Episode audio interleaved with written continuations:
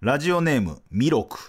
私は今までの人生でいわゆるネタというものを考えたことがありません。最近芸人さんのラジオをたくさん聞くようになりました。求められるメールはネタが多く私にはハードルが非常に高いものとなっています。サイレントリスナーのままだったら苦しまずに済んだのかもしれませんがえー好きな芸人さんが爆笑してくれたら嬉しいんだろうなと思い日々通勤時にネタはないかと探したりしています。えーさてプリンスはネタを書くということは昔から自然にできていたのでしょうか。どんな風にネタ作りと関わってきたのか知りたいです。これからもお体大切に末永くご活躍できることをお祈り申し上げます。硬えあ硬くてすいませんって書いてますね。えミロクさんありがとうございます。ネタってどう書いてるんですかってお客さんがよくあのー劇場の出待ちのテンプレートの質問でよくあったんですけどネタをその生活しながら降ってきたみたいなことって15年丸々漫才師やって5回ぐらいしかなかったですね。それ以外はもうルノワールの喫茶店に入ってもうノートを広げてもうずっと腕組みして考える。でいろんなこと考えるんすよね。ああネタ書かなあかんとかこの設定あったしなとかこれやっててもしゃあないよなとかいろいろ考えるんすよ。アンパンマンのネタとかちゃうよなとかドラえもん出てきてるなとかあ固有名詞出てきてるよな速攻漫才コント入ったら漫才ちゃうよなとかめっちゃ考えるんですけどそれを抜けた後無になる瞬間があるんですよ。この 漫才のことを考えてるんじゃなくて漫才のことを考え疲れて無で昨日のこととか思い出していくんですよ。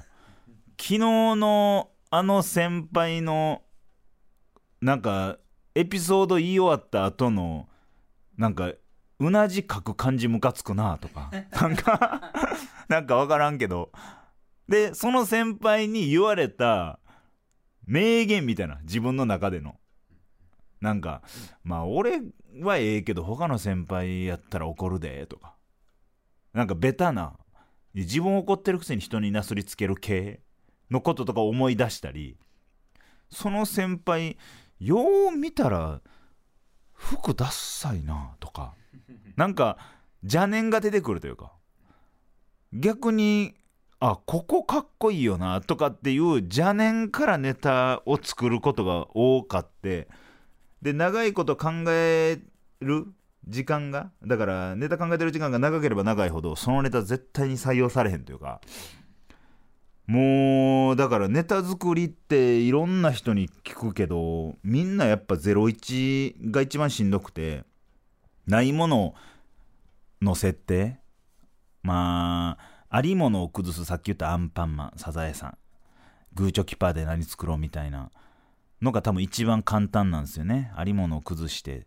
でもそれやったら芸人やったら舐められるからそれは良くないってことで01をみんな考えるみたいなことが多いんじゃないですかね。なんか一回ねこういう質問俺それこそ又吉さんにして又吉さんに「小説ってどうやって書いてるんですか?」っていう話を聞いて「芥川賞取るぞ!」と思って書いてるんですかみたいなあの人ってめちゃくちゃエッセイをずっと書き続けてて、えー短編小説的なものを書き続けててその部品が頭の中あるとでその中で書き出していくねんけど俺書き出した時漫才師の話やなと思って書くらしいんですけど勝手にキャラクターが動き出すっつって。いやほんまにその名作曲家がよく言うじゃないですか。筆が勝手に動くみたいな。勝手に動いていって勝手に主人公たちが物語紡いでいってくれんねんなみたいな。かっこいいと思って。それ喫茶店で聞いててじゃあ じゃあもう行こうかっつってコーヒー飲んだ後店員さんに「ありがとうございました」っつって。で店出て「いやーなんか渋いっすね」みたいな話してた店員さんがバーって追っかけてきて「あのお題まだです」っつって。一番ダサい振りトーチこういうことがネタなんじゃないですかね。さあそれでは参りましょう。吉井正の「今何してる?」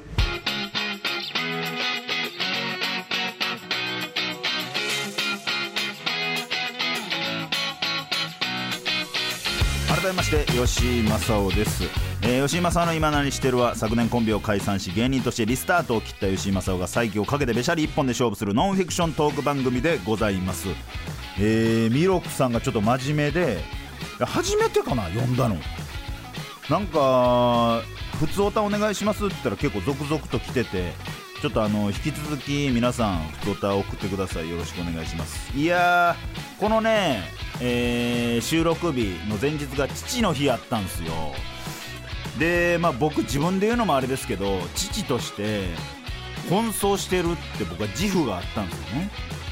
で何やったら、まあ、母の日とか奥さんの誕生日とか式を取って娘にこういう手紙書こうかとかまあママ何が欲しいかなみたいな、えーこんだけのお小遣いがあるからこれぐらいの予算あるからどういうこと買ったりやってあげたら喜ぶかなみたいな。僕は指揮を取ってプロデュースをしてるんですよね。で昨日父の日があってマジ何もしてくれなかったんですよ。これねおかしない？マジで。そそもそも父の立ち位置がちょっと弱すぎるというかなんか言ったら、えー父の日の前日に嫌な予感はしたんですよ。佐藤家田中家があります。で吉井家があります。この3家族はめちゃくちゃ仲いいと。で前日に父の日の前日にちょっと佐藤さんと田中さんの奥さんと明日ママ会するから子供見てくれへんパパ軍団でって言われたんですよ。父の日やのになぁと。サプライズかなってまず思って。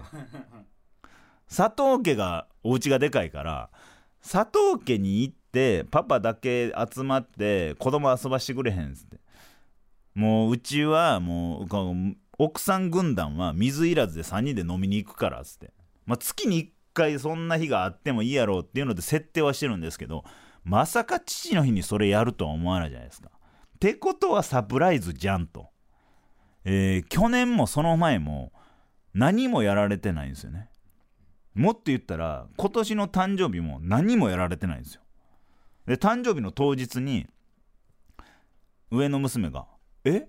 待って待ってパパ誕生日じゃん」って言った瞬間にママが「嘘嘘でしょ?」みたいになって「4月27日やねんけど」みたいな「やばいやばいやばい」みたいになって次の日早く帰ってきてっつって帰ってきたら奥さんがぶり大根を作ってくれてたと。別にぶり大根好きじゃないんですけど久々ぶり大根作ったわ私みたいな。俺ぶり大根好きとも言ってないし久々って俺作られたことないしこれ誰と間違ってんねやろみたいな。ちょっとなんかなんか不信感があって「うん?」みたいな「ありがとう」みたいな食べたんですよ。っていうのがあってうーんちょっとななんやろうこの父の扱いはってなんか狭いよ。うつ器ちっちゃい。これよくないけどなんかなーって思ってて。でその日当日が来ましてえー朝からサイクリング行こうって言ってて。代々木公園にサイクリング行きたいって言ったから家族で行こうかってなって。で奥さんが「あちょっと用事ある」って言うからじゃあ娘2人連れて行こうかみたいな。で支度バーってしてんねんけどもう娘が今セーラームーン全部見終わって、えー映画も見終わったから映画が6月30に後編があると。それまでは名探偵コナンを見なあかんと。名探偵コナン990話ぐらいまであるんですよ UNEXT でまだ140話しかないと。140話しか見てないと。そっからもうすごいコナンの感じのミニコントをしてんの。娘たちが。で僕がパジャマを脱ぎ散らかしてたら「あれれこんなところにパジャマがなんであるの?」みたいな「そのノリええねん」みたいな。とか奥さんがずーっと寝てたりすると。休みの日。まあその日休みやからもうぐっすり寝たいと。で寝ててで奥さんが「起こされてて「いやもうママ死んでるから」って言ったら上の子が体触って「嘘だね。まだ死後硬直始まってないよ」みたいな なんかコナンでやり取りしてると。でその日もずっとコナンを見てるから「もうサイクリング行くで」みたいな「もうもう1話もう1話」みたいな。長くなっていってサイクルの時間が短くなってきたと。でこれもイライラしてて「もうどっちにすんの?」っつって「あ分かった」っつってサイクリングバーって行ってる間ふっと奥さんは夜まあママ会行くと。この間にパパたちを喜ばす準備をしてるんじゃないかと。俺は思いつつ長めにサイクリングしたの。長めにサイクリングした後帰ってきてもママはまだ化粧の途中やって。これいよいよこれ父の日何もせえへんなって思って。でもう自分から言ったろうと思って。今日父の日やけど何かやってくれんの。って言ったら娘が「何もやらないよ」っつって。で俺はもう「いやいやいやそんなわけないやん」って。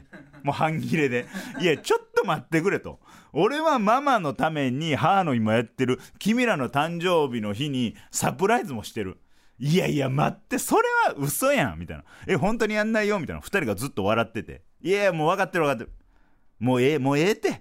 もうやってくれんねやろ」みたいな。で奥さんもそれのミニコントで終わらせようと思って「え本当に何もやんないんだけど」って言われた瞬間いやこのミニコントおもんないわって。パパこれ全然笑われへんわ。みたいな言ったらほんまに怒ってるけどいつも怒らんパパやから娘たちがめっちゃ笑ってる。それもムカついて。いやパパはさ君たちのサプライズケーキを用意したりとかあと君がそれこそセーラームーンのロット欲しいって言ったら俺駆けずり回ってツイッターとかもこんなんやってんねんですってでもパパには何もしてくれへんのかと。ほんなら娘がなんか言葉覚えたら使いたくなるんですよ。上の子が「パパ無粋だね」っつって名探偵コナンで出てきたんですよ無粋そら無粋だよみたいなもうコナンええねんっつって。ちょっとプチ喧嘩しながら。帰っていってそのまあ、えー奥さんは出かけてでも子供と一緒にもう言ったら仲のいい田中家佐藤家と一緒にパーティーをしたと。でほんまになんもないですねみたいな話をお父さん同士でしてたんですよ。でね結婚って何なんやって俺もう深く思うんですよ。その週にね、えートットの多田さんとクロスバー直撃の渡辺さんと、えー、しずの村上さんとこの吉井正夫4人で幕張で恋の話をするイベントがあったんですよ。めちゃくちゃ濃い。もう言ったら僕と村上さんは結婚してる。えー多田さんと鍋さんは結婚してない。で、そこでも話になって、結婚ってなんですんの？みたいな。どういう人と結婚したらいいんとかの前に、なんで結婚ってすんのか。で、それ言われた時に僕は答えが出なくて、結婚ってあんまり先のこと考えてない人の方がするかもしれないですねって僕は言ったんですよ。自分がそうやったんで、その結婚とはこうやってこうやってこうせなあかんって考えてたらいつまでたっても結婚せえへんやろうなって思うんすよ。だからお二方結婚してないんじゃないですかって。いや、そういうことじゃないと。本当に結婚したいって思える人がいつ出会うかわからんって。そうなった時に結婚したいって。で、クロスバー直撃の鍋さんなんかすごい大恋を一回して振られてると。でもう一回あの恋したいって言われた時にめっちゃ羨ましいなと思って。もう恋することは一生ないんやと思うんですよ。あんなもうお腹がぐるぐるするようなその人のこと考えて頑張れるみたいな。もう言ったらそういう恋をして結婚したわけですからもう一生それできひんってなったらめっちゃ羨ましいなって思って。多田さんは多田さんでめちゃくちゃ大恋愛をした後お仕事を取ってお笑い人間やからあの人。お笑いを取って結婚はもう諦めてるみたいな。話をしてて。で僕もどいろんなとこでまあ喋ってるんですけどなんかあのー結婚なんでしたみたいな話をされたんですよね。でライブ中はまあお笑いのお客さんやったら知ってるかなと思って言わなくて、えー僕と鍋さんと多田さんで帰り新宿のちっちゃな居酒屋で、えー恋バナ二次会というか終電ギリギリまで3人で飲んだんですよ。でそこで結婚っていうテーマと仕事っていうテーマと相方っていうテーマこう3つで喋ってたんですよね。で鍋さんと、えー多田さんは結婚をするにあたってのもう言ったら思い切りがつかないと。言ったら気合が足らへんと。自分の一人の時間がなくなるっていうのと最後この人でいいんかとか俺は父親になれんのか？とかすごい気合が足らんくて踏ん切りつかへんと。で吉はなんで結婚したん？って言われてあのー僕は奥さんと3年ぐらい付き合って23年付き合ってて、えー 1DK ちっちゃな 1DK からちょっと広めの 1DK にもう引っ越そうかって話が出てて2年間同棲しててそっからまあ更新してこの家に住むんやったらまだ2人暮らしとして考えれるけど広くするってなったら子供のことも考えたちょっと広めの 1DK やったんですよ。ってことはこれ結婚やなっていう感じやったんですよ。で僕は売れてないから結婚はまだしたくないなって正直思ってて売れてから結婚するべきやろうって僕は思ってたんでんだらなんか奥さんがまあまあまあとりあえずそういうこと気にせず大きめのところを引っ越そうよってなってでもまあ圧は感じるんですよ。でまあ引っ越し作業をしててで奥さんがお風呂入ってる間に荷物バーって整理してるじゃないですか。で奥さんの段ボールの中から緑色の謎の小箱が出てきてでその小箱なんやろうと思ってふとポッと開けたんですよ。申し訳ないですけど。ほんだ新幹線のチケットザーって入ってて新大阪、えー品川間。新幹線のチケットがバーって溜まってるんですよね。なんで新幹線のチケット取ってんねんとも思うし。で日付を見るんですよ。で LINE をチェックするんですよ自分の。自分と奥さんのやり取り。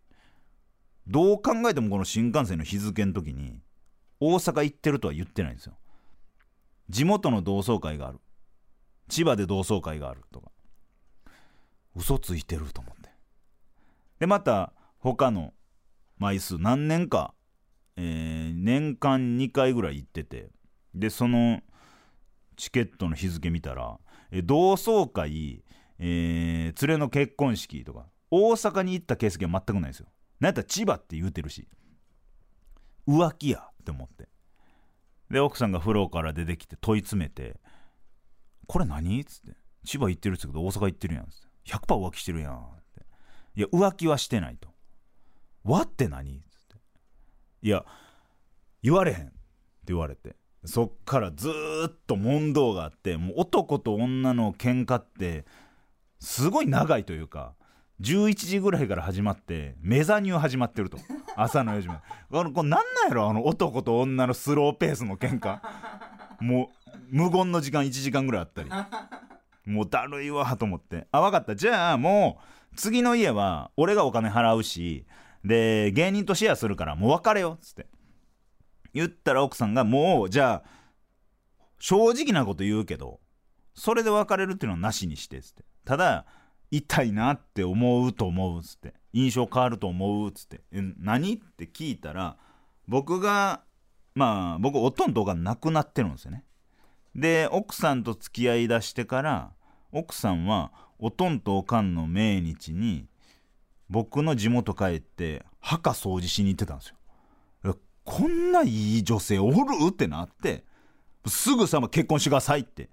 言ったら奥さんがいやその勢いで言われるの嫌だって一回断られて断られた後半年後ぐらいにプロポーズして結婚したんですけどその時にそのなんで新幹線のチケット取ってたんって聞いたら自分が、えー親になって子供にいつか結婚するわママって言われた時にこの新幹線のチケットを渡してこれぐらいのことをしてあげたいって思う人やったら結婚していいよとか。すごいいい教育やんって。その奥さんがなんでこんな扱いすんねん俺のこと。信じられへんねんけど。むちゃくちゃやん。俺も何年も誕生日プレゼントもらってない。4年間もらってないわ。4年のうち1回だけ。ブリ大根。俺ブリ大根そんな好きちゃうねん。なんでこんなことなんねん。今結婚考えてる方はこれも踏まえて結婚するかどうか決断してください、えー、まだまだ続きます。吉井正夫の今何してる？さあそれではこちらのコーナーに参りましょう条件トーカーえー、何回か休みましたけども、えー、こちらのコーナーはですね、吉井正夫がさらなるトーク力向上を目指すため、エピソードを話していく上で、とある条件や負荷をかけた状態で、見事に話し切ることができるのかを検証していくコーナーです。さあ、目の前にあるボックスの中にリスナーとスタッフさんが考えた、トークする上での条件が入っております。行きましょうか。えー、なんか、結構ミスってんの多いと思うな。ここ2回ぐらい。うまいこと言ってないよな。はい。頼む。えー、ラジオネーム、オレスナ。トークの中に中華料理の名前を3品出せ。中華料理の名前3品？だオレスナの中ではもう正解があんのかな？オッケーじゃあほんまに中華料理屋の話。エピソードしよう。さて条件はトークの中に中華料理の名前を3品出せです。これですね僕あのー、聞いた時にもう息できひんぐらい笑ったんですけどこれはもうだからリアルリアルやなーってその話って思ったんですけどパンクブームのね哲夫さんが優勝後に NGK で、まあ、えー、ザ・漫才優勝後ですね。M1 などザ・漫才優勝後に、ロビーにこう座ってたんですって。で、その時に哲夫さんと幕張の劇場で一緒やって、やっぱ NGK のロビーで師匠方と喋んのってあれやっぱ緊張するんですかって聞いたら、いやもうなかなかならないもんだね、みたいな。え、聞かせてくださいよ、みたいな話をしてて、いやもう正解がわかんないから師匠の、つって。NGK で取り取ってる師匠とかなんかもう何もかもが正解だからもうとりあえずもうイエスマンでいようかなって思ってるよみたいなことを聞いててあそうなんすねみたいな。でなんかびっくりすることがありましたみたいな。聞いたら哲夫さんがあの NGK のロビーで座ってたんですよ。だから西川のりお師匠が「中華行くか!」っつって。いう話をされてあじゃあ俺出番あと行こうかっつって。もちろんイエスはいっつって。何食う？っつって。中華料理って言ってたけどな。ってなって。あ中華料理師匠のあのおすすめのとこ行かしてくださいって。分かりましたっつって。で出番が終わってのりお師匠が来て「おい行こうか!」っつって。もう舞台上でマシンガントークをするのりお師匠のまんまらしくてずーっとお話しされてる。で「はいはい」っつってて。で有名中華料理店に着くと。でやっぱもう師匠が行くような店だからすごいすごいええ店。ぐるぐる回る。何するっつって。ほんその時に、えー、まず麻婆豆腐は行きたいっすよねっつって。でその麻婆豆腐もあの一丁のやつ。丁でちょっとあの崩して食べるやつ。あのー、デカデカ豆腐が入ってるやつね。石窯みたいなのに。あいいっす。あこれいただいていいですか？みたいな。あとなんかピータン。ピータンのなんかあのー、卵ピータン大体半分じゃないですか。半分じゃなくてなんか糸で切ってなんかバラバラバラみたいな。なんかイカイカフライみたいに なってるやつ。で、麻婆豆腐と、バンバンジーと、あと、チンジャオロースもあったんちゃうかな？で、あじゃあそこら辺お願いしますみたいなことを言ってて、のりお師匠が、もう、今ずっとマシンガンで喋ってるような状況なんですよ。メニュー広げて、これ食うかみたいな。で、あの方って声が低くて口元でボソボソって喋るから何言ってるかわからないですって。道中もずっと喋ってるけどなんか「はい!」ってとりあえず言ってたと。で中華料理屋さんついてもなんか「はい！僕はじゃあチンジャオロスで」とか「麻婆豆腐で」みたいなことを言ってる時になんかずっと喋られてて「はい！はい」みたいな。なんか漫才の話もされつつみたいな「はい！はい」とりあえず言ってて「はいはい」言ってたらテーブルに乗り切らんぐらいの料理来たんですって。めちゃくちゃ料理注文されてた。んですいや面白かったですね。はい。これ面白かったな。さあえー、うまくトークできたかどうかわからないですけども面白かったなえーこのコーナーでですね僕がトークする上での条件を募集しております。メールを送りたい方は懸命に条件投下と明記してお送りください。以上条件投下でした。ライブの一発目しか答え出さへん。ロシアンモンキーっつって笑い取るようなやつらばっかりリスペクトしてない人に限って今何してるだけで終わる。吉井正夫の今何してる？続いてはこちらのコーナーです。絞り出し大喜利えーこちらはお題に対してリスナーである民の皆さんが自分の脳みそを絞りに絞って大喜利と向き合っていただく企画です。なおこのコーナーは一つのメールの中に5個大喜利回答を書いてから送るという絶対のルールとしております。4等でも6等でもいきません。5個でございます。ただですね5個送ってもらっても、え1個や2個しか読まない。全く読まないとかもございます、えー私に刺さった回答だけ紹介します。ではお題はこちら。留学生に偏りすぎてる間違った日本の知識を植え付けてください。留学生に偏りすぎてる間違った日本の知識を植え付けてください。さあ早速届いてる回答を紹介していきましょう。ラジオネームオレスナ。留学生に偏りすぎてる間違った日本の知識を植え付けてください。下北沢に住んでる人に正社員は一人もいない。いやいやイメージ的に絶対信じてまうな。なんか。下北住むかな正社員。契約の感じしてまうな。一旦下北でジョイした後世田谷大体行くとか。なんか分からんけど祖師ヶ谷大倉行くみたいなニュアンスっすね。そう。だから渋谷原宿とかに住んで綾部さんとか原宿とかに住んでた時ちょっと俺全然理解できんかった。だってスーパーとかないやんか。下北大関あるもんな。さあ続きましてラジオネームマダガスカルサトシ。留学生に偏りすぎてる間違った日本の知識を植え付けてください。フジテレビはいつまでたっても第二のめちゃイケを作ろうとしている。みんながうっすら思ってるもんな。うっすら。なんかじゃあみんながうっすら思ってることを言うコーナーじゃないんよ。まあでも偏りすぎてるからな。そんなことないよフジテレビは。フジテレビさん素晴らしいですもんね。えー続きまして帝国基礎場留学生に偏りすぎてる間違った日本の知識を植え付けてください。AV 女優の名前は出尽くしたため同じ名前がデビューし始めている。携帯電話みたいになってるやん。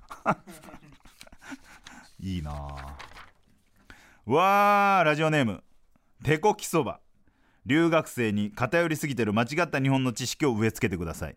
井上陽水はなんか今日風挟んでない？と普通に自分が作った言葉を日常会話で使う。風あざみね。風あざみ問題ね。どういう意味かまだわからないっていう。これ好きやったなラジオネーム。夜の帳留学生に偏りすぎてる間違った日本の知識を植え付けてください。無限大ホールの1列目女子はコットン西村に一度は抱かれてる。偏ってるな。なんかその無限大ホール系多いな。アゲアゲ世代が作った性病があるとか。いやそんなことね西村も結婚しましたしね。すごいちゃんとしてる方ですから。えー、ちょっとやっぱ今の自分にはまってる答えとかもあるんですよね。ちょっと偏りがあって申し訳ないですけども。ラジオネーム形状記憶老人。留学生に偏りすぎてる間違った日本の知識を植え付けてください。ネクストコナンズヒントが800円の水の場合犯人は川越シェフ。いつまで川越さんこれでいじられんの？800円の水。えー、続きましてラジオネームありったけのピロシキ。留学生に偏りすぎてる間違った日本の知識を植え付けてください。コント師は AV のドラマ部分は飛ばす。何でも見るわけじゃないねんなお芝居を。お芝居を参考にしてるわけじゃないんやな。え続きましてもラジオネームありったけのピロシキ。留学生に偏りすぎてる間違った日本の知識を植え付けてください。チョコプラ長田はとんでもない大人のおもちゃを開発しているがパンサー向井のみに見せてる。あの二人は密ですからね。で長田ともちょくちょく合コンとか行ってたけど帰る方向一緒で一緒にユニットコントもやってたから夜長を共にした仲やけどまだ長田は壁あったもんな。向井以外向井にしか見せてない顔は絶対あるからほんまかもしれん。ラジオネームオレスナ。留学生に偏りすぎてる間違った日本の知識を植え付けてください。パイパンとパイパンは絶対に仲良くなれない。マイナスとマイナスみたいなことやもんな。さあ毎回毎回よしぶち抜いたとか言ってるけどほんまなん？って言うけど本当にぶち抜きました。これが、えー、現ランキング1位です。ラジオネームありったけのピロ式留学生に偏りすぎてる間違った日本の知識を植え付けてください。クールポコが実際に餅つきをするときは小野がこねてせんちゃんが餅をつく。いいですね。ほんまに偏りすぎてる間違った日本の知識やもんな。その餅つきっていうジャンルで。クールポコのイメージが逆やったっていう。素晴らしいですね。皆さん、えー他にも素晴らしい回答、えーいっぱいいただきありがとうございます。本当にねポッドキャストの再生数とか YouTube の再生数はあんまり変わらんけどこの 絞り出し大喜利の回答だけどんどん増えていってる。ありがとうございます。来週も変わらず同じお題で絞り出し回答を募集しております。次回も留学生に偏りすぎてる間違った日本の知識を植え付けてください。のお題で回答を絞ってください。件名には絞り出しと明記してメールを送ってください。そしてメールを送る際はルールを忘れなく必ず5と1セットで送ってください。回答が思いつかない場合はサウナの中で考えたりプラネタリウムを見ながら考えたり考える環境を変えてみてください。プリンスのおすすめの場所は東京033のチャンネルで、えー単独ライブの長尺コントが無料で見れるんですね。あれを見てると1本の中に033は20本ぐらいネタがある。そんな素晴らしいコント師さんなんですよね。だからヒントは033の中にあると思います。以上絞り出し大喜利でした。吉井正夫の今何してる？お送りしてきました吉井正夫の今何してる？エンディングです。さあ今日はですね、えー結婚とは何だ？あんなに愛してくれた奥さんは今僕のことどう思ってんのか？一回もう一回結婚式するみたいなノリあるじゃないですか。あれやらへん。あれやらへん。なんかなんかゲストに奥さん呼んでみたいな。ラジオ結婚式みたいなやらへん。なんか面白そうですよね。続いたらやりたいですね。さあ続けるためにもコーナーを盛り上げていただけたらなと思います。当番組では各コーナーでメールを募集しております。冒頭に読み上げてる今何してる、えー、ふつおたですね。あと条件投下絞り出し大喜利というコーナーがございます。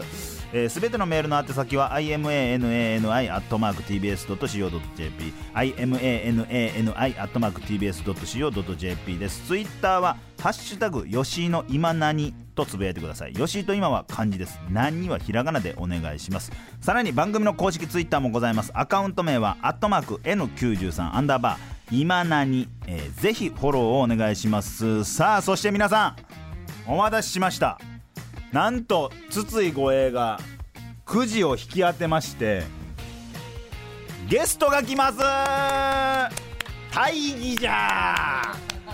大義じゃこれは。ゲスト会嬉しい。嬉しい。さあ皆さんお待たせしました。来週は番組初のゲスト会でございます。ゲストはパンサー向井。やったー。あのーいろいろ考えたんですよ。リスナーをゲストに呼ぶとかね。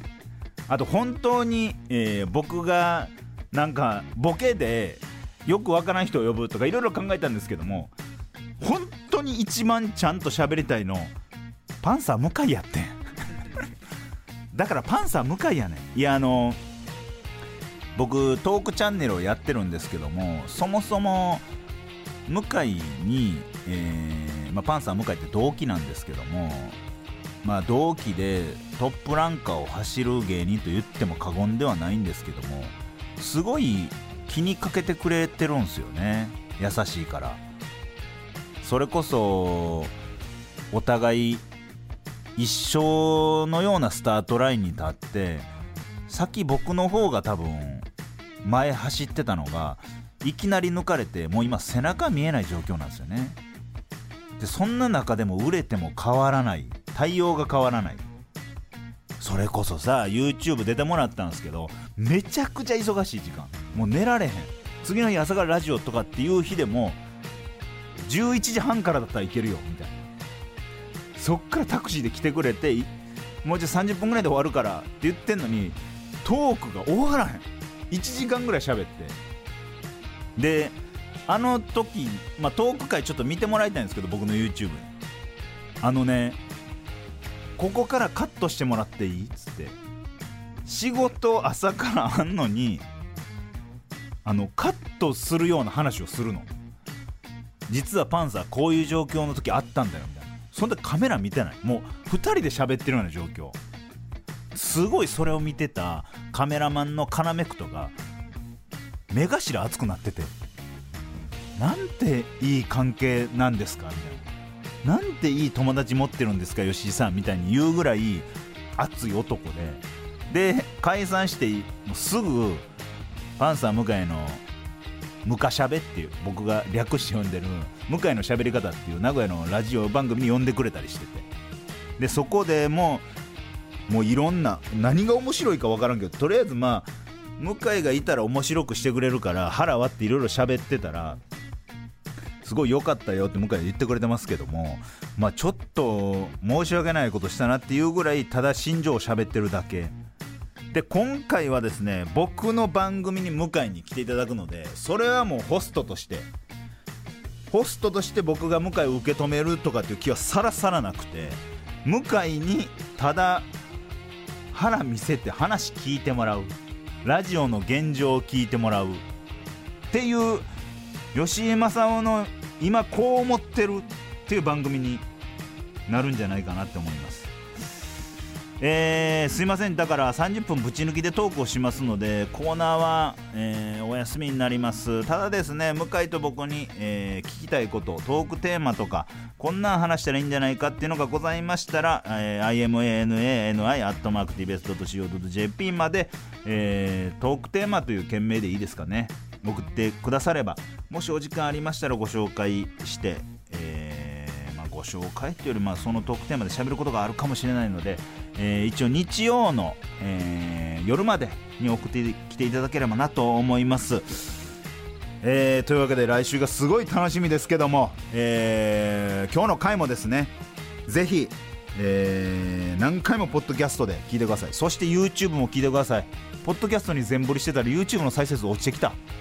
これもう最悪の状況になってる。でこの放送を聞いた後ですかね。